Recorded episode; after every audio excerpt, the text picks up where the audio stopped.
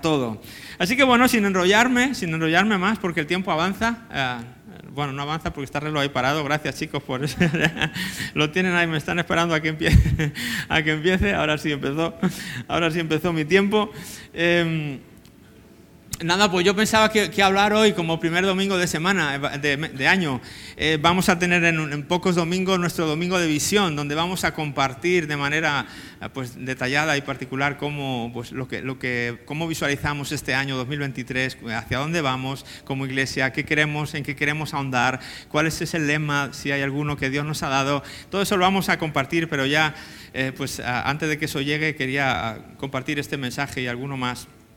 Eh, y pues hoy tocaba hablar sobre, yo creo que algo que ha estado en boca quizá de, de todos eh, en estos días o, últimos días del año pasado y ocurre todos los años, ¿verdad? ¿De qué se habla los primeros días del año normalmente? Se habla, ¿eh? se habla de metas, se habla de propósitos de año nuevo, ¿no? ¿Ya has hecho tus propósitos de año nuevo? A ver, a ver, que vea yo cuántos han hecho sus propósitos de año nuevo. ¿Alguien se ha propuesto algo? Uy, poquita gente, ¿no? Sois muy de propósito vosotros, ¿no? ¿O qué? ¿No va mucho eso de ponerse metas o es que te da vergüenza levantar la mano? A ver, a ver, otra vez. ¿Cuántos han hecho un propósito de año? Ah, bueno, ahora alguno más. Ahora era timidez, entonces, no era que no lo hubieran hecho. Pues sí, no es típico que empieza el año y uno lo ve como, venga, es como si como si, ¿te acuerdas cuando estábamos en clase y borrabas esas pizarras llenas de, números, de haber hecho un ejercicio en la pizarra y se había llenado de números o de letras y llegabas y bibi, borrabas toda la pizarra y de repente tenías la pizarra en blanco para empezar otra vez a utilizarla? Cuando llega un año nuevo es una sensación similar, ¿no? Es como que, venga, eh, se borra un poco lo que es una buena manera para borrar lo que queda uh, en el año pasado y empezar a trazar una ecuación nueva, una escritura nueva, algo nuevo. Eh, y yo no sé cuáles han sido tus propósitos, yo también tengo alguno por ahí eh, escondido que, he hecho para este año. No sé cuáles han sido tu, tus propósitos, pero me dio curiosidad mmm, saber cuáles eran los propósitos más comunes que se ponen las personas a, en estas fechas. ¿Te imaginas cuáles pueden ser los más comunes que los propósitos más comunes que la gente se pone en, como propósito de año nuevo? A ver, ponerse a dieta dicen por ahí. ¿Eh? Hacer más deporte, ¿ok? ¿Cuál más por ahí? Tener mucha salud. Tener más salud es una meta, sí, bueno, depende, sí, uno puede ser proactivo, muy bien, para poner salud. ¿Qué más metas o propósitos creéis que puede tener la gente? Pasar más tiempo con la familia. Ahorrar. Bueno, muy bien, muy bien. Bueno, vamos a ver cuáles, ¿quieres ver cuáles son los cinco más comunes que la gente se pone? Los tenemos por aquí en la pantalla, me parece que eh, alguien los copió por aquí. Ya vienen, ya vienen. Es que vienen, vienen de lejos, pero ya vienen. Ahí está. El primero es hacer ejercicio. ¿Cuántos se proponen hacer ejercicio este año? Yo, yo me, este, era uno de, este era uno de los míos, este es uno de los míos. Yo para el 2023 quiero mejorar en esto. ¿eh? Yo, quiero, yo quiero hacer más ejercicio en, en, el, en, este, en el año 2023, ¿vale? Uno. El segundo, perder peso y hacer dieta. Pues este es de los más comunes también, creo que alguien lo dijo por aquí, ¿no? ¿Alguien se ha puesto este propósito también? Sí, por ahí algunas personas, ok. Comer saludable. ¿Quién, ¿Quién, quiere comer saludable? Bastantes también se ponen esta meta de comer saludable. Es importante lo que comemos, ¿sí? Es importante lo que comemos, lo que uno decían, somos lo que comemos, y a veces es, es, tiene su dosis de realidad, ¿verdad? Es importante no meterte a la boca cualquier cosa. Come comida saludable, busca un poquito, esfuérzate por no comer lo primero que te pongan en la mano. Di, no, esto no, que no me interesa. No, esto no, que no es bueno para mi cuerpo. Tenemos que ser dirigentes en eso. El cuarto es aprender algo nuevo. No sé, a lo mejor un idioma, a lo mejor, yo qué sé, pues cualquier cosa pero ahí la gente es lo que se propone en Año Nuevo, de las cosas que más se propone es aprender algo nuevo, a lo mejor es un deporte, a lo mejor es, yo no sé qué es, alguien se propuso aprender algo nuevo en este 2023, por ahí veo alguna mano de aprender algo nuevo. Y el quinto, dejar de fumar, ¿eh? buen hábito también, ¿cuándo se proponen dejar, dejar de fumar? Oye, puede ser, puede ser, ¿eh? peligro, peligro, dice Silvia. Vale, pues estos son los cinco más comunes, hay más. Yo tengo una, ¿quieres saber alguno más? El sexto es beber menos alcohol. También es bueno, ¿verdad? También es bueno eh, beber menos alcohol, ¿de acuerdo? Porque el alcohol no es bueno eh, emborracharse, ¿de acuerdo? No es bueno eh, llegar a límites altos en el consumo de alcohol. No hagas, no hagas eso. Puedes beber, pero, pero beber poquito, ¿verdad? No se embriaguéis con vino, dice Pablo antes bien llenos del Espíritu Santo. O sea, no te llenes de vino, puedes tomar un poquito de vino, un poquito de alcohol. Esto quizá alguno tiene sus teorías y puede tener sus ideas. Yo, yo, yo tomo algo de alcohol, ¿verdad? No, no tengo problema con tomar una copita de vino, o tomar una cervecita o tomar algo, no tengo problema con eso. Respeto al que pueda tener, eh, a pensar diferente en este sentido. Pero bueno, la cosa es no, eh, mm, si bebes mucho, no bebas mucho. Proponte beber menos alcohol. Eso es lo que la gente se propone. El 7, viajar a nuevos lugares. ¿Verdad? Es algo que a la gente también le gusta mucho, adquirir un nuevo hobby. El noveno es salir del endeudamiento y ahorrar dinero, por ahí también alguien habla de esto. Empezar a invertir es el décimo, también es una buena cosa, invertir, ¿verdad? Pensar un poquito más allá. Y bueno, tengo hasta 25, pero no quiero aburriros con, con la lista. Podéis entrar en internet si queréis y buscar ahí los, los hobbies más, o sea, los ¿cómo es esto? Metas o propósitos más comunes que la gente se pone y ahí te van a salir, pues probablemente diferentes listas. No sé si serán los cinco, no sé qué exhaustivo sea esta lista, ¿no? Pero es una manera de romper el hielo y de, y de un poquito eh, ver esto. ¿Por qué? Para, para introducir un poquito al, mensaje que tengo en esta mañana, que quiero compartir con vosotros. Porque estaba leyendo la, eh, la epístola del, del, apóstol Pablo, la que le escribe a, a la iglesia de los filipenses el capítulo 3 concretamente. Y a mí me parece que Pablo está poniéndose un propósito que creo que más que propósito de año nuevo, creo que es un propósito de vida. Creo que aquí Pablo nos estaba poniendo un propósito para un año concreto, un propósito que lo cumplo este año y ya el año que viene me busco otro nuevo porque este ya le conseguí. Yo creo que lo que estaba poniéndose aquí en esta carta, cuando le está hablando a los filipenses, les está hablando de un propósito que es mucho más que un propósito de año nuevo. Creo que es un propósito de vida. ¿Mm? Es un propósito como continuo, que quizá cada año se lo pondría. Yo no sé si en los tiempos de Pablo se llevaba esto de los propósitos de año nuevo o no, no lo sé, pero seguramente que cada año diría lo mismo. Eh, hoy me vuelvo, este año me vuelvo a proponer, este, este, este, porque es mi propósito de vida. Cuando algo es, importante para ti y lo quieres hacer durante toda tu vida, pues cada año lo renuevas, ¿verdad? Entonces, este, yo creo que lo veas así, no como un propósito de, para este año 2023, sino que podamos leer estos versículos que vamos a leer ahora Em, a la luz de, verlo como un propósito mucho más a largo plazo, como un propósito que se viene y se queda contigo para siempre, un propósito de vida, lo he llamado ya. Y dice así en el versículo 10, estoy leyendo de la nueva traducción viviente y del capítulo 3, dice, este es el propósito de vida o el propósito de año nuevo. Em, que se pone el apóstol Pablo. Fíjate, este no estaba en la lista. Si te leo, los 25 que tengo yo aquí en la lista, eh, nadie de, estos 25 eh, se ha puesto este propósito que, que Pablo se puso, pero él dice que es este. Quiero conocer a Cristo y experimentar el gran poder que lo levantó de los muertos. Quiero sufrir con Él y participar de su muerte. Ese es el propósito que se está poniendo Pablo. ¿Cuántos dicen amén a este propósito? ¿Cuántos dicen, wow, Qué buen propósito. Al menos diferente, al menos no lo encuentras en los 25 más populares. No lo vas a encontrar. Y si preguntas en tu trabajo y, les dices en tu trabajo que te vas a poner este propósito para el año 2023, probablemente se rían de ti. Oye, mira, ¿os habéis propuesto algo este año? Sí, mira, te van a decir, yo dejar de fumar, yo estoy... Muchos de los que la lista van a salir en tu trabajo, pero pocos te dirán, yo quiero conocer a Cristo este año. Y si tú lo dices, probablemente van a decir, van a soltar la copa, algo, algo, les va a pasar. ¿Qué, ha dicho el loco este? ¿A conocer a qué? ¿Tú en, qué ¿En qué siglo estás? Estamos entrando en el 2023. ¿De qué hablas, chico? ¿Estás muchacho? ¿De qué hablas, muchacho? ¿De qué estás hablando? ¿Conocer a Cristo? Eso, eso no se lleva ya, hombre. Eso te has quedado, te has quedado en otro siglo tú. Espabila, despierta. Eso te dirían seguramente, ¿no? A lo mejor te lo han dicho ya.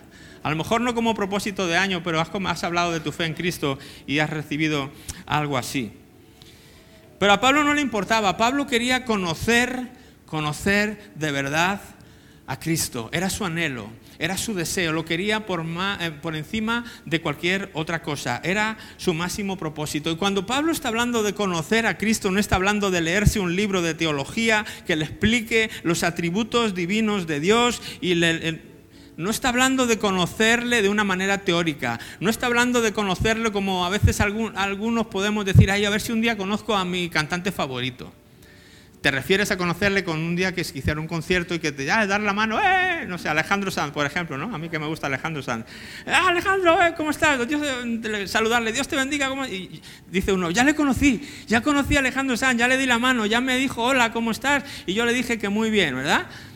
No está hablando Pablo de ese conocimiento. No está hablando que él quiera conocer a Cristo así como de una vez, de saludarle una vez o de leer acerca de él, que está bien.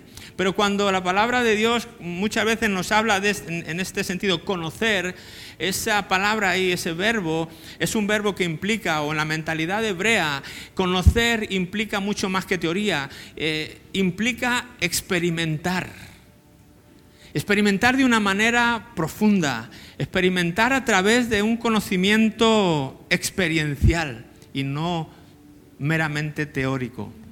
Entonces Pablo cuando está hablando de querer conocer a Jesús está queriendo, es, un concepto muy amplio, está queriendo decir, quiero conocerle en el sentido de parecerme más a Él, de poder casi como imitarle hasta cómo se movía Él, yo me quiero mover como se movía Él, yo quiero pensar como pensaba Él, yo quiero actuar como actuaba Él, yo quiero que su mente pueda ser mi mente, yo quiero de alguna manera como si Cristo o yo fuera Cristo. Es ese conocimiento íntimo de parecerme más a Él, no solamente conocer más acerca de Él por lo que haya leído en un libro. Y si, si hacer eso le costase sufrir penalidades o incluso la muerte, es igual, sería uno, uno, de sus propósitos. Me da igual. Hasta quiero que me pase eso también, porque si a Cristo le pasó, pues que me pase a mí también. No me importa si por conocerle si por incorporar su estilo de vida yo sufro persecución también o yo sufro cualquier otra cosa. No me importa, es mi deseo, es mi propósito, es mi meta y no tengo otra más grande en la vida. Este es mi propósito de vida, conocer a Cristo. Y conocer ese poder que le levantó de los muertos. ¿De qué está hablando Pablo aquí con ese poder? La Biblia dice que Jesús, que Dios por el Espíritu Santo, el poder del Espíritu Santo levantó a Jesús. Pablo está diciendo, quiero conocer a Jesús a través del Espíritu Santo, quiero poder tener esa relación tan íntima con el Espíritu Santo que, sea su poder el que pueda incluso actuar a través de mí. Si ves, eso es un conocimiento muy, muy profundo, es un conocimiento muy estrecho del que Pablo está hablando aquí. No le importa nada de lo que le pueda pasar. Más adelante, unos versículos más adelante, versículos 13 y 14, Pablo sigue hablando de, este propósito de vida y dice esto, no, amados hermanos, no lo he logrado, pero me concentro únicamente en esto. Y dice, olvido el pasado y fijo la mirada en lo que tengo por delante y así avanzo hasta llegar al final de la carrera para recibir el premio celestial al cual Dios nos llama por medio de Cristo Jesús. Pablo es honesto. Pablo sabe que el, el, propósito que se ha hecho para su propia vida, el año pasado hablamos aquí mucho de propósito, todo el año estuvimos hablando de propósito, ¿recuerdas? Y hemos empezado el año hablando de, propósito también. Pero Pablo se está poniendo, sabe, es consciente de que el propósito que se ha puesto es ambicioso. Él sabe que no es un propósito que va a lograr en un año, por eso no es un propósito de año nuevo, por eso es un propósito de vida porque sabe que la tarea probablemente sea eterna. ¿Cuándo uno llega, termina de conocer a Cristo? Dime. No hay años, no hay, no hay vidas, no hay eternidades. No hay eternidades suficientes para que podamos experimentar a Cristo en la manera en que Pablo está hablando aquí de querer experimentarle. No hay tiempo en esta vida todo el tiempo, todos los años que vivamos en esta tierra poniéndonos este mismo propósito, nunca lo alcanzaríamos. Pablo es consciente de eso, dice, hermano, no quiero, no quiero engañaros, no quiero que penséis que este propósito yo ya lo he alcanzado. Es un anhelo, un año más, es un propósito, es algo que es un deseo, es algo que me gustaría conseguir, pero la realidad es que todavía no lo he alcanzado y está bien. No pasa nada, sigo en ello. Me mantengo aquí. Pero lo que sí tiene claro Pablo es que para conseguirlo, o sea, primero que quiere conseguirlo y después que necesita un plan. No que necesita un plan, sino que tiene un plan. La mayoría de estos propósitos de Año Nuevo que hemos leído o que podamos leer, muchos de ellos los empezamos el 1 de enero y los terminamos el 1 de febrero. o, el, o el 2, me ganaron. el 2. O sea, ya estamos hoy a 8. Ya, muchos de, ya muchos han caducado, ¿verdad? No, sí, el día 1 me propuse comer menos dulce y me comí tres roscones de reyes, imagínate.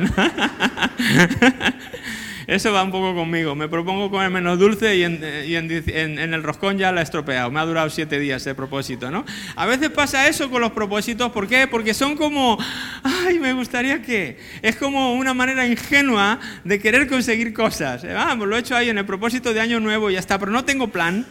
No tengo meta, no tengo pasos de acción, no tengo nada concreto a lo que yo me pueda agarrar para poder conseguir el propósito que me, que me he puesto o que me he propuesto, valga la redundancia.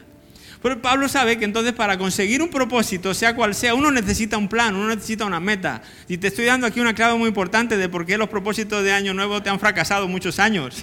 Porque no tenías un plan y tú lo sabes. Aquí no tenías no tenía plan. Dile al que tenga, al que tienes al lado, dile, mira, no tenía plan, no tenía plan. Por eso, por eso fracasé en, en el propósito que me había, que me había puesto. Es importante tener un plan de acción. Y Pablo, para conseguir este propósito de conocer a Cristo y el poder que actúa en él, dice, yo tengo un plan para conseguirlo. Y aquí en estos versículos que he leído, de alguna manera nos lo, desmiga y nos explica cuál es ese plan que Pablo se ha propuesto. Y es un plan que involucra tres aspectos. El, el plan que Pablo se traza involucra el pasado, el plan involucra el presente y el plan de Pablo, uy, un trabalenguas, el plan de Pablo de propósito eh, involucra el futuro también. ¿sí? Es un plan que tiene pasado, tiene presente y tiene futuro. Y él sabe que es importante incluir estos tres elementos en la receta para que el bollo salga rico. ¿Eh? Veis que las ilustraciones siempre me van a lo mismo, ¿no?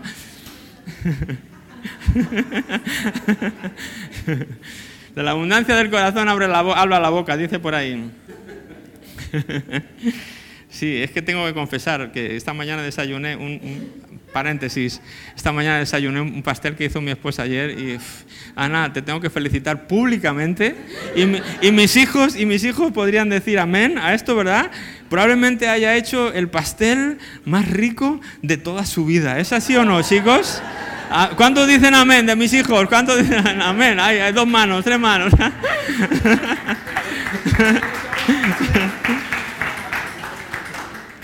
Sí, entonces esto lo tengo fresco en la mente porque desayuné un trocito de ese con pesar de que ya quedaba un trozo menos. Digo, no puede ser. La alegría de comértelo y el pesar de que se está acabando, ¿no? Por comértelo. Eran dos...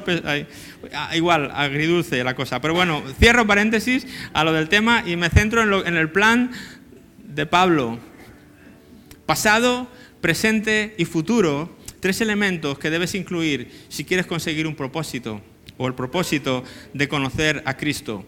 Y el primero de esos elementos que tiene que ver con el pasado, pues empieza así en el versículo 13. Él dice, bueno, no, amados hermanos, no, lo he logrado, pero me concentro únicamente en esto. O sea, se concentra en el plan. Y el plan es este. Lo primero, olvido el pasado. Él sabía que si quería conocer a Cristo en la profundidad que quería, conocerlo, tenía que olvidar el pasado. Era importante que Pablo olvidara el pasado. ¿Cómo se lidia con el pasado? Olvidándolo, no rumiándolo, no haciendo ninguna otra cosa, olvidando. ¿Cómo lidio con el pasado? Olvidándolo. Pablo dice, olvido el pasado, olvido, olvidando ciertamente lo que queda atrás, dice la versión Reina Valera. Seguramente tenía fresca en su memoria las palabras de Jesús, cualquiera que pone la mano en el arado y mira atrás, no es digno. No va a hacer un, surco derecho.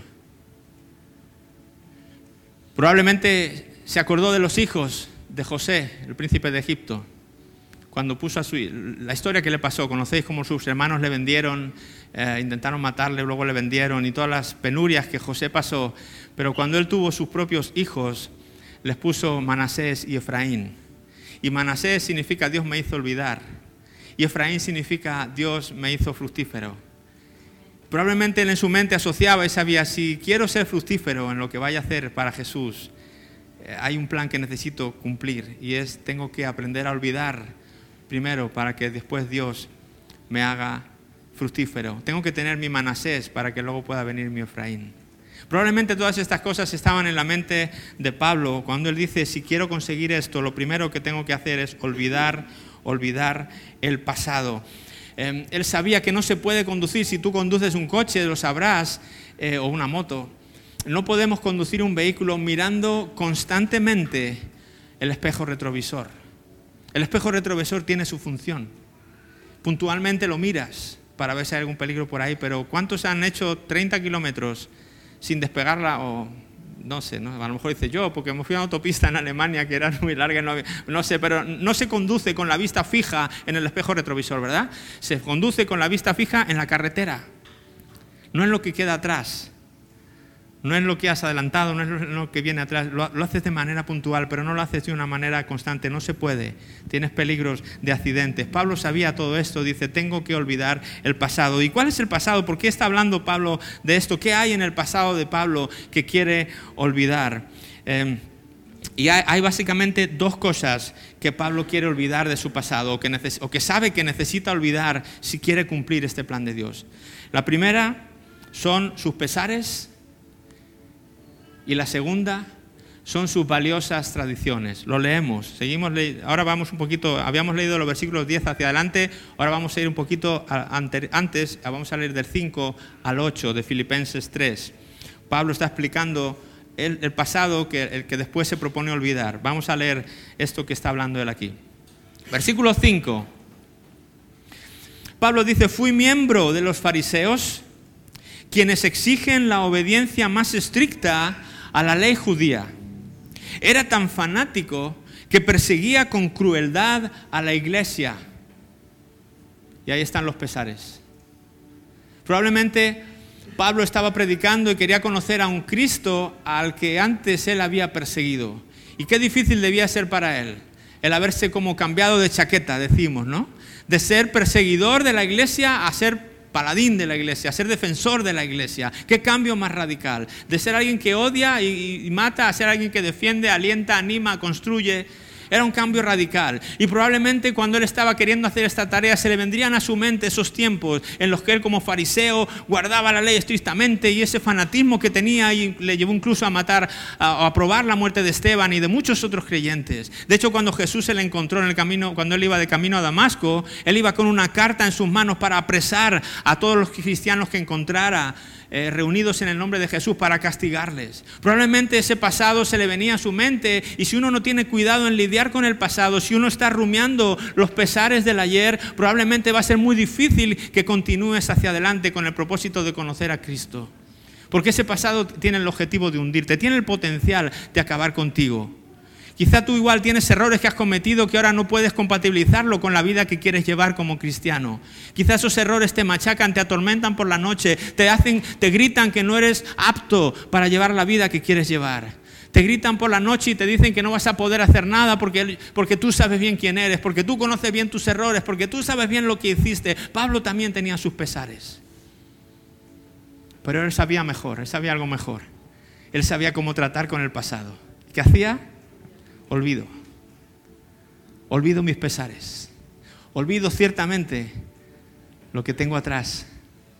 ¿verdad? Esa es la manera de Pablo de lidiar con el pesar. Así que tenía que lidiar con sus pesares, pero no solamente tenía que lidiar con sus pesares. Dice, sigue diciendo, obedecía la ley al pie de la letra. ¿Y qué tiene esto de malo? Bueno, dice, antes creía que estas cosas eran valiosas pero ahora considero que no tiene ningún valor debido a lo que Cristo ha hecho. Así es, todo lo demás no vale nada cuando se le compara con el infinito valor de su propósito, de conocer a Cristo Jesús, mi Señor, dice.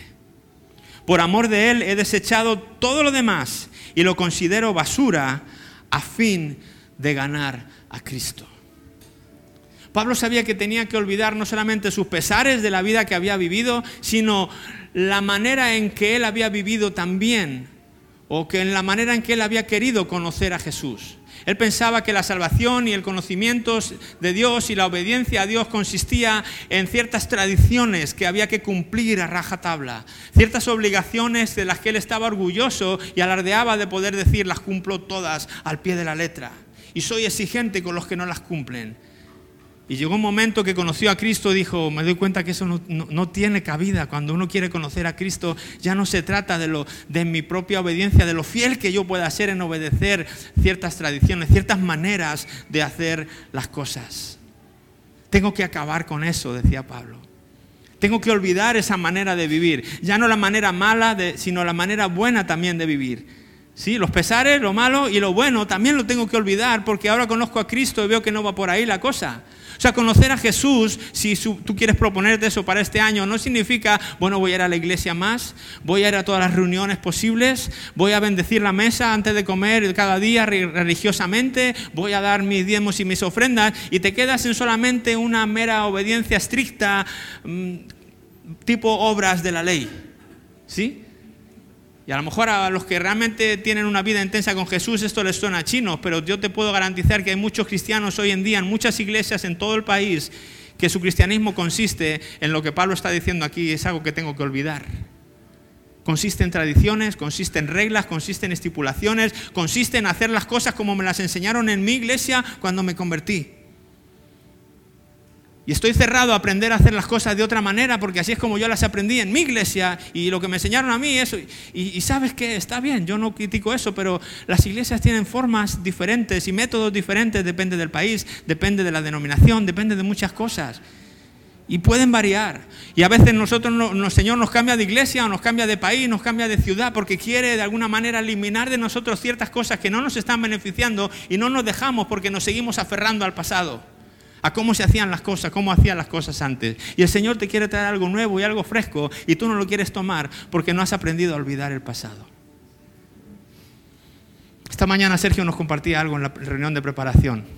Me encanta Sergio, voy a usar esta idea rápidamente, pero él hablaba eh, de Isaías, el, capítulo 49 y versículos del 17 en adelante, cuando eh, Dios les está recordando que yo soy el que abrí camino en medio del mar, un camino seco en medio del mar, yo soy el que derroté al ejército, eh, egipcio y os hice pasar en seco, ¿verdad? Y dice, he aquí, ¿cómo dice? voy a leerlo textualmente, él habla de olvidar también, a olvidar el, el pasado, voy a leerlo textualmente versículo 10, ¿qué? 17, por aquí va.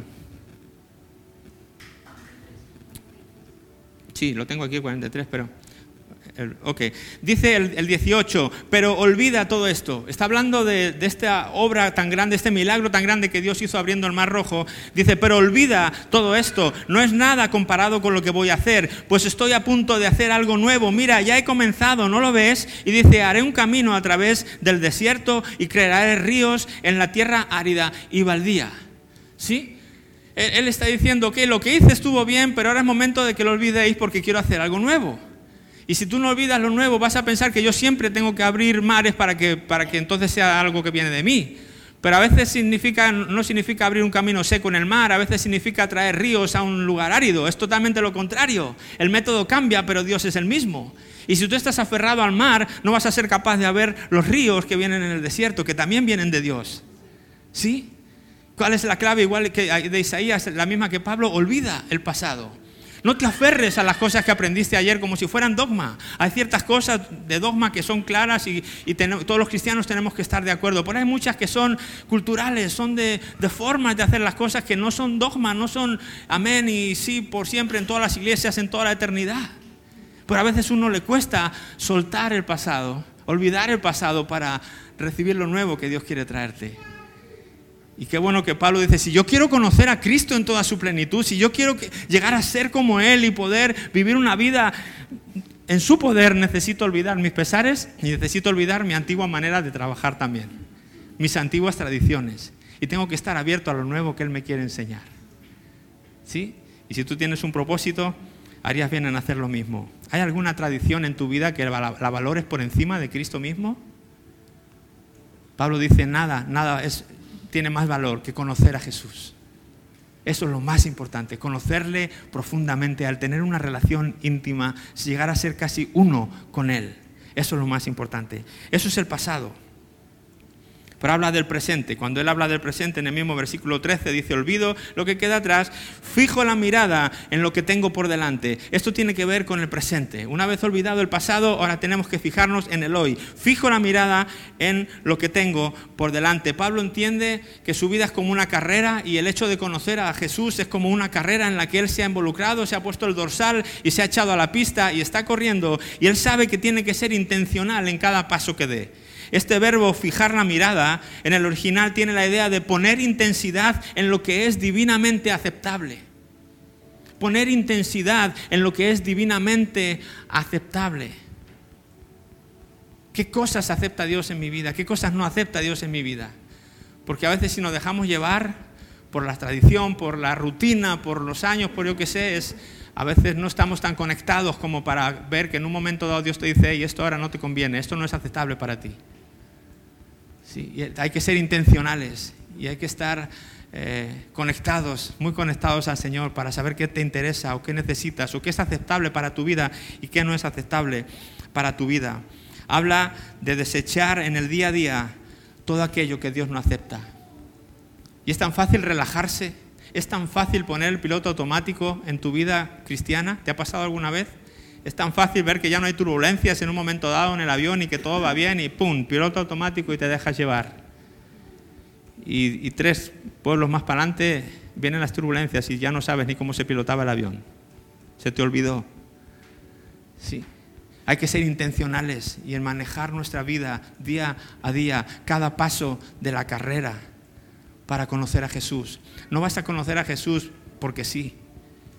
Si no decides por las mañanas, por las tardes o cada día de tu vida coger la Biblia un tiempo y poner, abrir la Biblia y sentarte a leer la palabra de Dios, si no decides cada día tener un tiempo para orar delante de Dios, si no eh, eres intencional en venir a la iglesia, en congregarte, en involucrarte, en poner tus dones al servicio de los demás, si no eres intencional en todo eso, em, estás fallando en el presente. No vale que hayas olvidado el pasado y ahora falles en el presente. Son tres elementos que necesita la receta. Pablo era consciente de esto. El futuro es el tercer elemento. Pablo dice, avanzo hasta llegar al final de la carrera para recibir el premio celestial al cual Dios nos llamó por medio de Cristo Jesús. Pablo vivía el presente, pero no vivía el presente eternamente. Quiero decir, él vivía con el futuro en mente. Él era capaz de traer el futuro a su presente. En otras palabras, Pablo no corría por correr. Hay gente que corre por correr. Sales a la calle y corres. ¿Por qué correr? No sé, para ir más deprisa. Porque me apetecía correr.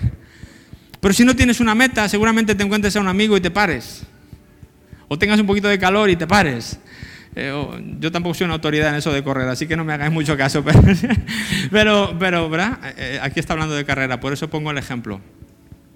Pero Pablo dice, yo no corro por correr, yo no corro así nada más porque, ah, pues voy a ser cristiano, me eché a ser como si hubiera como otra moda más o como... No, no, no, yo, yo sé lo que estoy haciendo y sé dónde voy. Corro con un objetivo en mente, corro con la eternidad y el futuro en mi presente. Corro cada día sabiendo que lo que estoy corriendo hoy eh, de cierta manera va a afectar a mi futuro. Corro sabiendo que esta carrera se va a terminar y hay una meta que hay que cruzar. Corro sabiendo que, que no es un correr aleatorio, que es un correr que tiene un comienzo y tiene un final. Y hubo una, hubo una vez un libro que leí una vez de uno de mis autores favoritos, John Bevere, ya, ya lo sabéis muchos. Él, él, fue una vez, visitó una iglesia muy grande en Brasil y él dice que vio una iglesia como tan avivada como nunca antes había visto y este hombre viaja muchísimo, viajaba muchísimo, ahora ya es más mayor. Eh, pero dice que en ese momento le impactó de tal manera el fervor de la iglesia, la intensidad que la iglesia tenía en cuanto a cómo vivían su fe, que le preguntó al pastor, oye, ¿qué, está pasando en esta iglesia? ¿Qué has hecho? Dime el, secreto, ¿no? Ya sabéis que a veces los pastores van ahí o vamos ahí buscando los secretos de aquí y de allá, ¿no? Eh, dime el secreto, ¿qué haces para tener una iglesia así? Este hombre le dijo, mira, he sido muy intencional durante muchos años en enseñar a la iglesia a vivir con el futuro y con la eternidad en el presente, en su día a día. Saber que lo que estoy haciendo ahora puede perjudicar y de hecho afectar más bien, ¿no? afectar a mi, eternidad. Y también saber que un día esto se va a terminar y que en la eternidad va a haber recompensas que van a estar definidas por lo que yo haga en la tierra. Se trata de correr sabiendo que un día, cuando esto termine, me voy a encontrar con Jesús cara a cara y me va a pedir cuentas de lo que he hecho estando en esta tierra que sabiendo que soy un administrador y que Dios me ha dado muchos dones y que voy a tener que dar cuentas de todos y cada uno de ellos. Y cuando uno corre en el hoy, pero sabiendo que le quedan X tiempo para una meta que tiene premios, como dice aquí, uno corre diferente. Ya no es correr por correr, ya corro con la meta en mente. Y esto marca la diferencia en nuestras vidas. Avanzo hasta llegar al final de la carrera para recibir el premio celestial al cual Dios nos llama por Cristo Jesús. ¿Sabías? ¿Vives consciente de que hay un premio celestial esperándote si llegas a la meta? ¿Vives siendo consciente de que si no llegas a la meta te vas a quedar sin ese premio celestial? No corras por correr. No vengas a la iglesia porque todo el mundo viene. No leas porque todo el mundo lee. No quieras conocer a Cristo porque yo lo digo. Desea conocerle porque sabes que hay una meta y hay una eternidad. Y un día vamos a estar cara a cara con Él. Y Dios en amor nos va a pedir cuentas de qué pasó con nuestra vida, qué hiciste, por qué hiciste ciertas cosas, por qué no hiciste ciertas cosas. ¿Y qué vamos a decir? Ah, Señor, es que me dormí. Tenemos que ser intencionales. Pablo corría de esta manera, tenía este plan, quería conocer a, Cristo por encima de todo, pero sabía cómo lidiar con el pasado era consciente de, la intencionalidad del presente y también vivía con esa meta futura en mente, sabiendo que un día, pues eso, las cosas que aquí valoramos se van a terminar. ¿Sabías que la casa por la que estás pagando, estábamos pagando no sé cuántos años de hipoteca, ya me queda todavía la mitad? Yo creo que empecé a pagar cuando nací y me queda la mitad de la hipoteca, creo. Algo así, ¿no? Nos queda más, yo no sé cuánto llevo ya de hipoteca, yo, yo, yo no, no, sé, no me había ido a la mili, no sé lo cómo era, pero hace muchos años y me queda la mitad. Y si ahora el Señor viene, ¿sabes que se queda la casa ahí? ¿Sabes que las cosas que a veces más valoran no valen nada si, si Jesús viene en este momento? Tu trabajo por el cual te, te has esforzado tanto tiempo, tu carrera de 10 años, tu hobby del piano que llevas 8 ya estudiando, si Jesús ya mañana no vale. Si el Señor te, te llama, no te lo llevas, no te lo llevas al cielo, aquí se queda el piano, la carrera y la casa. Pero hay gente que a veces vive como si todo fuera tuviera que ver con el presente y con esta tierra nada más. El cristiano tiene que vivir en esta tierra, con los pies en la tierra, pero con la, con la cabeza en el cielo y con la eternidad en mente y sabiendo que hay un premio celestial que tengo que ser intencional para conseguir y por eso me esfuerzo en cada paso de la carrera y miro bien para no tropezar y no caerme. Me queda poco, ya no pasa nada, ya terminamos, terminamos eh, en cinco minutos pasado, presente y futuro, el plan de Pablo para conocer más a Cristo. Y al final tiene unos deseos. Al final él eh, dice esto, versículos 15 y 16, que todos los que son espiritualmente maduros, ¿cuántos espiritualmente maduros hay aquí? Uy, tres, madre mía. Que todos los que son espiritualmente maduros estén de acuerdo en estas cosas. Está diciendo que todos los que son espiritualmente maduros se pongan el mismo propósito que me he puesto yo. Que los que son espiritualmente maduros se propongan conocer a Cristo y el poder que lo levantó de los muertos por encima de cualquier otra cosa. Que todos los que son espiritualmente maduros olviden su pasado, vivan con intencionalidad el presente y piensen en el futuro también mientras corren. Si ustedes difieren en algo pronto, en algún punto, estoy seguro de que Dios se lo hará entender.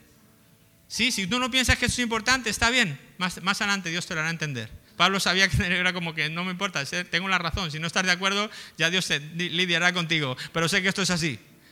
Que no hay otra cosa más importante que esto. Ni dejar de fumar, ni comer menos dulce, ni todas esas cosas que hemos leído. No hay nada más importante que este propósito de conocer a Cristo. Pero dice el 16, pero debemos aferrarnos al avance que ya hemos logrado. También es importante.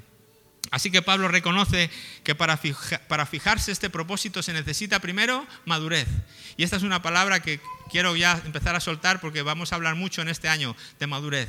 cuando digamos el eh, lancemos el domingo de visión, mucho tiene que ver con esta idea de la madurez, de ir a por más, de no conformarnos, de madurar en el, en el Señor. Entonces él sabe que para conseguir este propósito se necesita espiritualmente cierta madurez. Y si ya eres lo suficiente maduro, Pablo tiene dos deseos. Primero, desea y no desea, casi que manda. Casi que manda que te propongas estas mismas cosas, ¿verdad? Lo dice como un imperativo, que todos los que son espiritualmente maduros estén de acuerdo. No dice, hoy si os parece bien a los espiritualmente maduros, no vendría mal proponeros esto que yo me he propuesto. Es casi como que dice, hey, ¿cuántos espiritualmente maduros hay aquí? Yo, yo, yo, yo. Pues ponte este propósito. Acompáñame en este propósito de vida, porque te va a hacer bien, porque lo necesitas, porque no hay otra cosa mejor que esta. Y aprende de mi método e impórtalo, pasado, presente y futuro. Y después desea que en este proceso también seamos optimistas, que nos aferremos al avance que ya hemos conseguido Debemos aferrarnos al avance que ya hemos logrado, termina diciendo. A veces nos desanimamos por el camino, pensando, ¡ay! Todavía me queda mucho para llegar. Cuando a ti te den ganas y no te han dado ganas de abandonar la carrera, en algún momento te, te den. Porque miras atrás y dices, qué poquito llevo y todo lo que me queda. Pero Pablo dice, olvídate en este sentido de lo que te queda y fíjate en lo que has avanzado, porque eso es suficiente. Si solamente has dado un paso, qué bueno, estás un paso más cerca de, tu meta. Pablo nos anima a ser optimistas, Pablo nos anima a ver el vaso medio lleno y no medio vacío. ¿Cuál ha sido tu camino, tu recorrido? Quizá tienes muchas decepciones, tienes pesares, piensas que todavía has avanzado muy poco que te queda mucho. Es igual, Pablo empieza diciendo, yo no lo he alcanzado todavía. ¿Te acuerdas que decía, no, no, piensen que lo he logrado ya, no piensen que ya conozco a Jesús, no piensen que es una meta demasiado lejana? Eh, yo no lo he conseguido todavía, pero, pero se aferraba al camino que ya había recorrido. Pero he avanzado mucho y probablemente eso sea también tu caso. No estamos ninguno de nosotros donde quisiéramos estar, probablemente espiritualmente hablando, pero tampoco estamos donde empezamos. Hemos avanzado, fijémonos en eso, fijémonos en el camino que ya hemos recorrido y que eso nos sirva para animarnos. Fijémonos en el espejo retrovisor puntualmente para decir, oye, ya llevo un trecho, ya llevo un trecho, ya me queda de todo ese trecho menos para llegar a conocer realmente al Creador y de una manera íntima. La Biblia habla que ahora conocemos como por un espejo, de una manera como velada, vemos como siluetas, pero un día, dice la palabra de Dios, eh, conoceremos cara a cara Veremos cara a cara y conoceremos como fuimos conocidos. Y ese sería el día glorioso en el que podamos realmente fundirnos con Cristo en un abrazo y realmente ser completamente como Él. Pero eso será ya en el otro lado de la, meta. ¿Sí? Hasta entonces no te fijes en lo que te queda, dice Pablo, fijémonos en lo que hemos avanzado. ¿Estás de acuerdo conmigo y con Pablo? Ponte de pie, te animo a que te pongas de pie y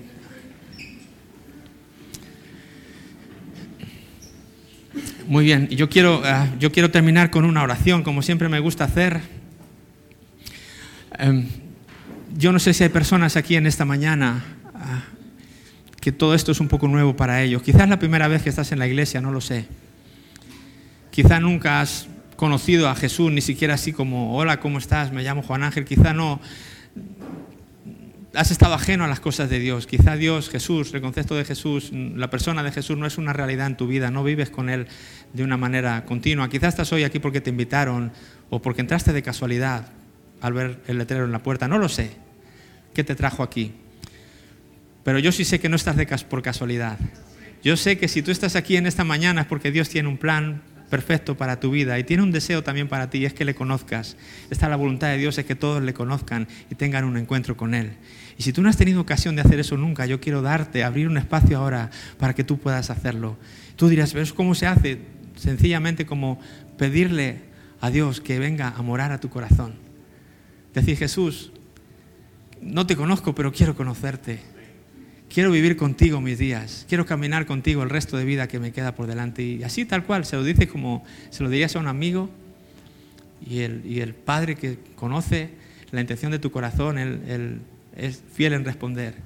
Y manda al Espíritu Santo para que venga a morar dentro de ti. El año pasado el último mensaje era Emmanuel, Dios con nosotros y en nosotros. Él manda a su Espíritu Santo a vivir en nosotros y de esa manera tú naces de nuevo y empiezas a conocer a Jesús de una manera diferente a como le pudiste conocer a través de una religión quizá o de una tradición.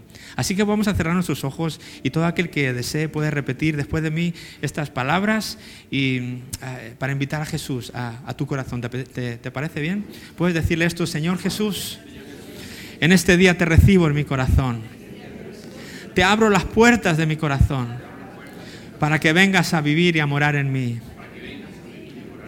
Reconozco que eres el Hijo de Dios que moriste en una cruz para perdonar mis pecados. Me arrepiento de haber vivido de espaldas a ti. Pero hoy te pido un nuevo comienzo. En el nombre de Jesús. Amén.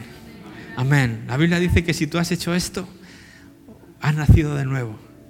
El Espíritu Santo ha venido a morar en ti no lo, no lo sientes, quizá no, lo, has sentido nada en lo que son los sentimientos, las emociones, pero acuérdate que esto es un camino de fe. por fe di, Señor, hoy te he recibido. Hoy has venido a morar en mi corazón. Hoy soy una persona nueva. Hoy voy a empezar a ver la vida de una manera nueva. Y alégrate porque en el cielo se están alegrando por ti si has hecho esta oración. Que lo sepas. Y esta familia de Salén Tenerife también se está alegrando con el cielo de que tú hayas hecho esta oración. Y si ya habías conocido a Jesús, ah, pero te propones como Pablo y como yo en este año seguir conociéndole y ser más intencional, también quiero hacer una oración para todos aquellos. No quiero orar solo. Quiero que tú, si es un deseo también para ti, este propósito de vida, hacerlo, quiero que tú en tus propias palabras, mientras yo oro, tú también puedas orar y pedirle a Dios que esto sea un propósito real en tu vida, con un plan concreto de pasado, presente y futuro para que puedas conseguir este propósito. ¿Te parece? Vamos a orar todos. Señor Jesús, gracias, oh Dios, porque me permites empezar un año nuevo. Gracias, Señor, porque eh, me permites conocer este propósito de Pablo, Señor, de conocerte. Señor, porque no hay cosa más valiosa que conocerte a ti, Jesús. Señor, en esta mañana ayúdanos a todos, oh Dios, a poder conocerte más en este año, que sea por encima de cualquier otro deseo y propósito lo que impere y lo que guíe nuestro año 2023, Señor. El deseo de conocerte más, de conocer el poder que levantó a Jesús de los muertos, Señor, de conocerte de una manera íntima y práctica, Señor, y personal. Que sea, ese deseo, Dios, logrado en cada una de nuestras vidas, que avancemos un paso más en esta carrera que nos hemos propuesto, no solamente correr, sino terminar, Señor. Decidimos olvidar el pasado, dejamos y desechamos los pesares del ayer, de los errores cometidos, Señor, por cuales tú ya has pagado, eh, los has perdonado en la cruz, Señor. No queremos seguir reviviéndolos en nuestra mente, Señor. Decidimos olvidarlos. Danos intencionalidad para vivir el presente, Señor, y ayúdanos a correr con el futuro en mente, oh Dios. Gracias, Padre, por este mensaje y por este plan en tu palabra, Señor. Te bendecimos en esta mañana en el nombre precioso de Jesús. Amén, amén y amén. Que Dios bendiga. Ana, pasa por aquí.